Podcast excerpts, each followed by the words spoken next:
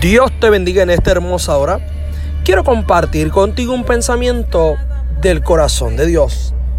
En nuestro pasado vivíamos sin expectativas, sin posibilidades y presos de los impulsos de nuestra carnalidad en el origen pecaminoso que vivíamos. No ahora sí en nuestro origen bajo el Espíritu Santo de Dios, en nuestra nueva naturaleza en Cristo, que ya no vivimos sujetos a la frustración, a la imposibilidad y a las reacciones de nuestro pasado. Por lo tanto, hoy tú y yo vivimos bajo el Espíritu Santo de Dios, bajo esa influencia del Espíritu que nos impulsa cada día a alcanzar lo imposible, a sobrepasar las montañas y a derribar los gigantes.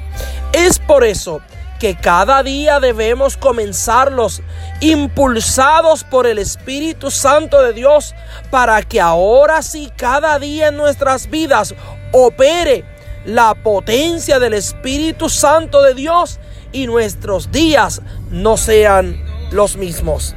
La palabra del Señor nos dice en Gálatas capítulo 5, verso 25, si vivimos por el Espíritu, andemos también por el Espíritu.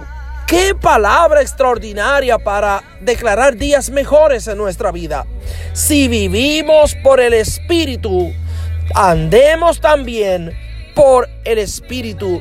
Es decir, si ahora confesamos que vivimos por el Espíritu, hagamos todo lo que hagamos, hagámoslos por el Espíritu.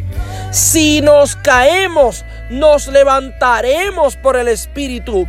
Si llega el reto, lo venceremos por el Espíritu. Si llega la escasez, resistiremos hasta ver la gloria de Dios por el Espíritu.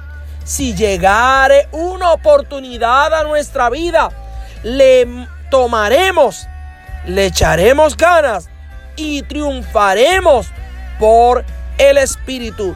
Por lo tanto, nuestra antigua manera de vivir ya no puede influir porque ahora operamos por el Espíritu Santo de Dios. Este ha sido tu hermano Julio Narváez declarando días mejores.